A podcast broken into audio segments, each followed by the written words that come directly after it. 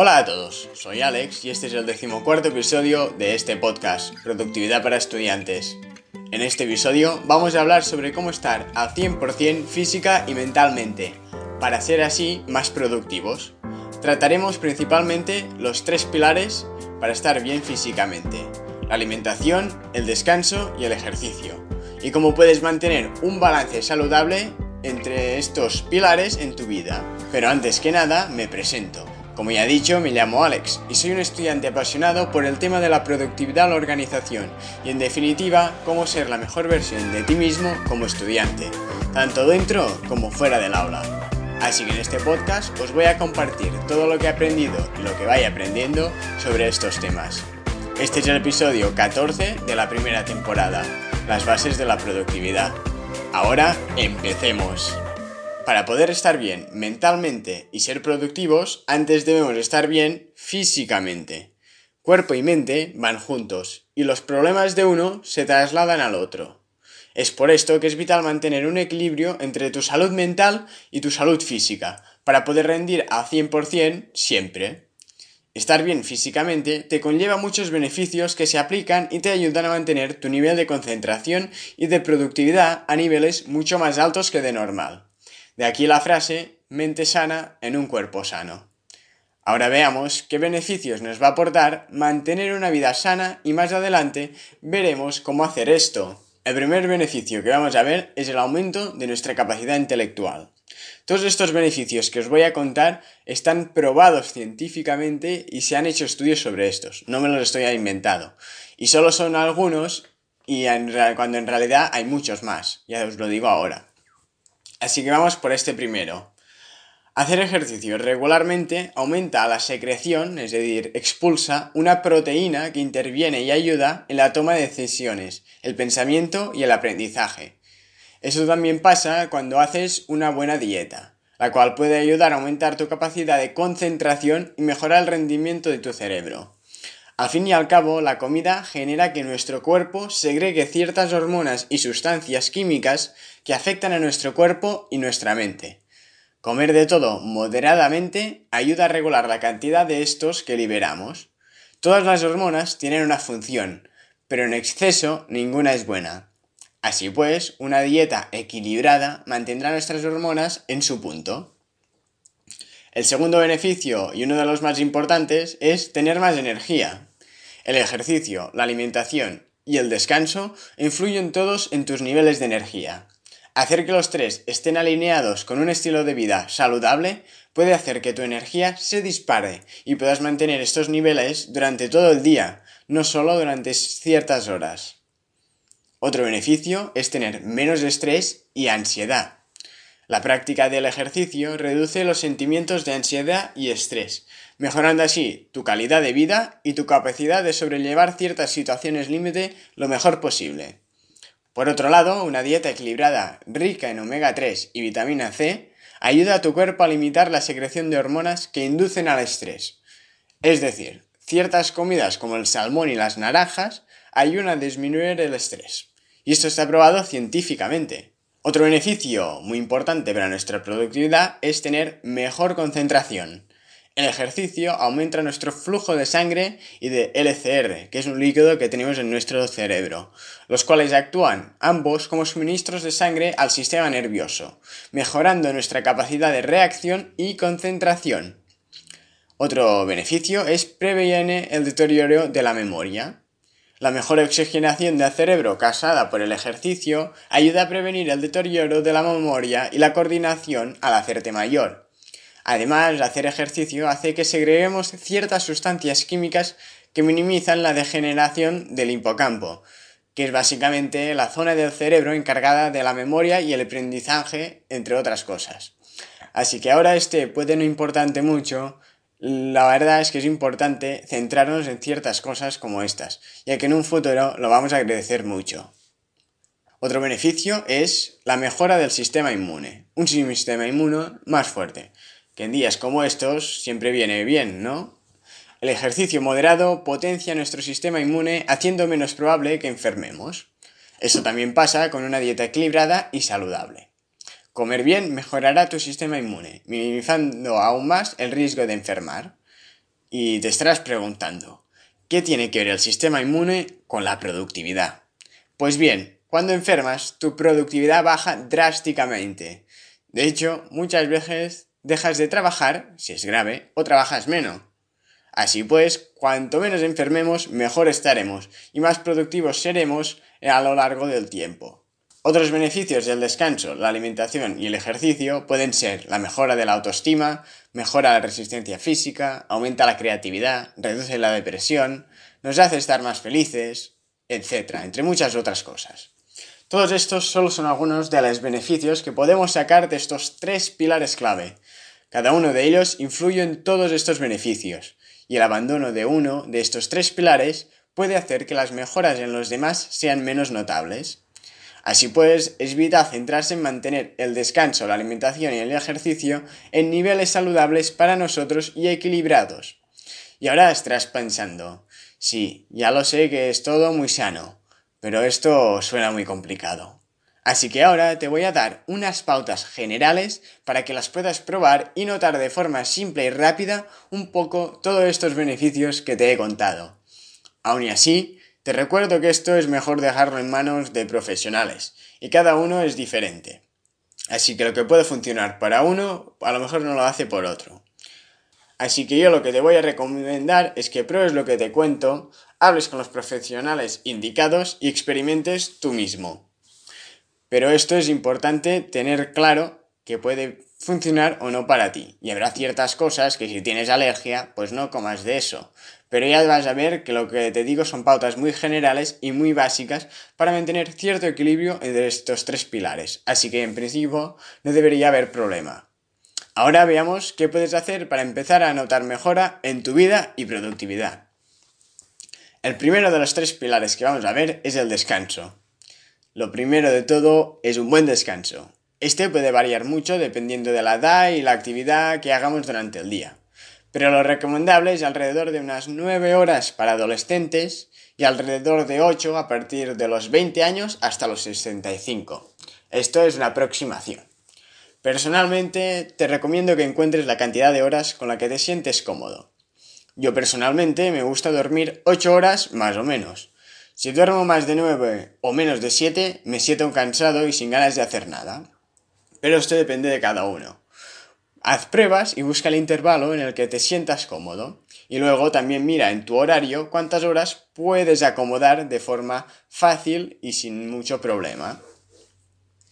Ya sé que a veces te será imposible dormir tantas horas, pero intenta implementar una rutina de noche que puedes encontrar en el episodio 8 del podcast, donde hablamos en más profundidad sobre esta rutina de noche, que te ayude a mantener tu horario de sueño estable, en unas 8, 7, 9, dependiendo de las horas que necesites, ¿no? Cuando te sea imposible dormir las horas que necesitas, implementa los siguientes trucos para que no afecte tanto a tus niveles de energía durante el día. El primer truco que te voy a dar es no dejes que se repita. Haz de este incidente una cosa puntual y no algo común. Puedes estar un par de días durmiendo menos, sin que te afecte demasiado, pero si le haces más de dos días, lo vas a acabar notando. Y aquí no hay truco que sirva. El segundo truco para días ocasionales es hacer una siesta de 20-25 minutos. Hacer esto te permitirá recuperar un poco de energía a mediodía y podrás terminar bien el día. No hagas más de 25 minutos de siesta, ya que si no te levantarás más cansado aún. 20 minutos son suficientes para un chute de energía. El tercer consejo es dormir pocas horas pero de calidad. Si sabes que vas a dormir poco, al menos prepárate para aprovechar al máximo esas horas. No tomes cafeínas a partir de mediodía, cierra el móvil una hora antes de irte a dormir, haz un pequeño ritual de relajación antes de irte a dormir. Todo esto hará que tus horas de sueño te rindan más y vayas a dormir y te duermas más fácilmente, aprovechando más las pocas horas de sueño que tengas ese día. Finalmente, prueba a decirte a ti mismo que las horas que vas a dormir son suficientes para estar activo y con energía antes de dormirte. Tu último pensamiento que tienes durante la noche es el primero que tendrás la mañana siguiente normalmente. Y si crees que has dormido poco, te sentirás cansado. Es decir, si tú antes de dormir te dices, mierda, voy a dormir muy pocas horas hoy, es imposible que durmiendo seis horas esté bien mañana, de mañana voy a estar muy cansado. Cuando te levantes vas a estar cansado seguro. Pero esto te va a pasar si lo haces durmiendo 6, 7, 8, 9 o 10 horas. Si tu pensamiento es que no son suficientes, seguro que vas a despertarte cansado. Pero luego, tal y como vi en un libro llamado La Mañana Milagrosa de Hal Roth, el cual leí hace poco, si tú te piensas antes de irte a dormir, oh, seis horas son suficientes para estar perfecto de energía para mañana. Si tú piensas esto, luego es más probable que la mañana siguiente estés activado y con energía. Ya sé que puede sonar un poco raro, pero lo he estado probando y más o menos funciona. He dormido algún día 6 horas y recordemos que he solado dormir 8 y pensando la noche anterior que son suficientes, la mañana siguiente me despierto bien, pues no muy cansado. Aunque otros días durmiendo estas mismas 6 horas y pensando que son muy pocas, me despierto mucho más cansado. Así que puede ser que sea verdad esto que tiene cierta influencia lo que pensamos sobre las horas de sueño. Aunque esto es un día puntual. Si lo haces cada día, duermes 5 horas, pues ya puedes ir pensando que son suficientes, que al final vas a estar reventado seguro. El segundo pilar que veremos es el ejercicio. Personalmente te aconsejo que hagas algún deporte que te guste de forma regular. Puedes buscar un equipo con el que hacer unos 3 entrenos y el partido, por ejemplo. Si no, te aconsejo que te apuntes al gimnasio o hagas ejercicio en casa. No tienes que matarte a hacer ejercicio, si es que esto no te gusta, pero puedes implementar pequeñas dosis de ejercicio que durante la semana vayan sumando. Aunque personalmente te recomiendo apuntarte a algún deporte o ir al gimnasio, si estas opciones no son posibles o no te gustan, prueba a hacer lo siguiente, de forma que te sea fácil hacerlo, pero en realidad sea bastante útil. Algunas cosas de las que puedes hacer es hacer 5 minutos de ejercicio por la mañana. Puedes hacer un poco de yoga o estiramientos o incluso unas cuantas flexiones seguidas de sentadillas y un poco de cardio, como pueden ser burpees, saltos, jumping jacks, lo que más te guste. Cinco minutos van a ser suficientes, solo para empezar a activarte durante el día y activar también tu metabolismo. Luego, durante el día, busca la forma de implementar tiempo para caminar. Ve a sacar a tu perro, camina hacia el trabajo, la escuela, la universidad, baja una parada antes del bus o del metro, lo que sea, pero busca una forma de implementar por lo menos 30 minutitos al día para caminar. Por la tarde intenta implementar un poco más de ejercicio, como quedar con tus amigos para hacer un partidito de algo, o ir un rato a correr, o hacer una rutina de cardio hit de estas de 15 minutos que puedes encontrar en YouTube. Intenta por lo menos hacer estos 15 minutitos de ejercicio. Si no te gusta el ejercicio, implementarlo si no te gusta el ejercicio, puedes implementarlo de forma divertida, como sería hacer un partidito de algo con tus amigos o un paseo en bici con tus amigos, a lo mejor. Tú eliges qué te gusta o qué se adapta mejor a ti. Y puedes elegir entre optar por sesiones más intensas y compactas de ejercicio, como sería ir al gimnasio o hacer algún deporte, o ir esparciendo un poco de ejercicio aquí y allí durante el día. El último pilar, pero no menos importante, es una alimentación saludable. Aunque te recomiendo ir con un especialista, aquí te voy a dar unas pautas muy básicas para, que, para una alimentación saludable. Busca información sobre la cantidad de calorías que deberías estar consumiendo según tu estatura, peso, cantidad de actividad física, lo que sea. Busca en internet, ¿no? dependiendo de tus características, cuántas calorías al día deberías estar consumiendo más o menos.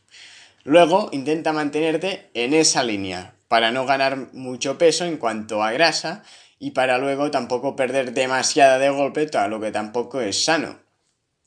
Si quieres perder peso, lo que debes hacer es estar un poco por debajo de esto que te recomiendan y, y si quieres ganar peso, un poco por encima. Pero es importante no obsesionarte con las calorías, aunque es importante conocer lo que estás comiendo y saber mantener una dieta equilibrada. Intenta poner siempre algo de verdura y proteína, que es carne, pescado, huevos, en tu comida y cena. Pon también una pieza de fruta en tu desayuno, merienda y tus snacks. Bebe agua, intenta no beber más de una o dos cosas al día que no sean agua, como podría ser Fanta, Coca-Cola o lo que sea. Estas cosas parece que no, pero acaban aportando muchas calorías al final del día en tu dieta. Y finalmente, come de todo. No, te no se trata de hartarte a comida basura, sino de comer sano y de vez en cuando darte un capricho, ¿por qué no? Es vital no sentirte culpable por darte un capricho, pero una vez te lo das, ya está. No tires el resto del día a la basura. Es decir, si comes algo que no es tan sano, pues ya está. No digas, ahora como ya me he pasado, ya la he cagado, así que voy a comer mucho más de esto. No. Si te das un capricho, te lo das y ya está. No lo repitas seguidamente pensando que como ya te has dado uno, te puedes dar quince. Esparce estos caprichos durante la semana, de forma que te sea fácil mantener la dieta sin sentir ansiedad por comer. Y como consejo, si no sabes dónde mirar las calorías, puedes buscar valor nutricional de la comida que quieras, ¿no? Y te va a salir en internet. O si no, si miras detrás del paquete, normalmente ah, hay un sitio donde lo pone. Solo tienes que buscarlo. Y para terminar, quiero darte un pequeño consejo para mejorar tu productividad. Para ser productivo debes cubrir tus necesidades fisiológicas básicas. Estas son el descanso, el hambre, la sed, la higiene corporal, etc. Entre otras, ¿no? Tener estas necesidades cubiertas antes de ponerte a trabajar te permitirá focalizarte al 100% en tu tarea, ya que si tienes hambre es, es imposible concentrarte, ya te lo digo ahora. Así pues, mantén estas necesidades cubiertas al igual que una buena alimentación, un buen descanso y un poco de ejercicio para una vida más saludable, productiva y feliz. Espero que este episodio te haya servido y que puedas ir implementando un poco de todos estos pilares en tu vida. Es importante mantener un buen equilibrio para estar bien física y luego mentalmente. Y en el fin, ser también más productivo. Muchas gracias por haberme escuchado. Espero que este episodio te haya gustado y te haya sido de utilidad. Si es así, te agradecería enormemente que te suscribas al podcast y te animo a que compartas este episodio con un amigo o con alguien a quien le pueda interesar. Nos vemos el próximo lunes en este podcast, El Estudiante Productivo. Hasta la próxima.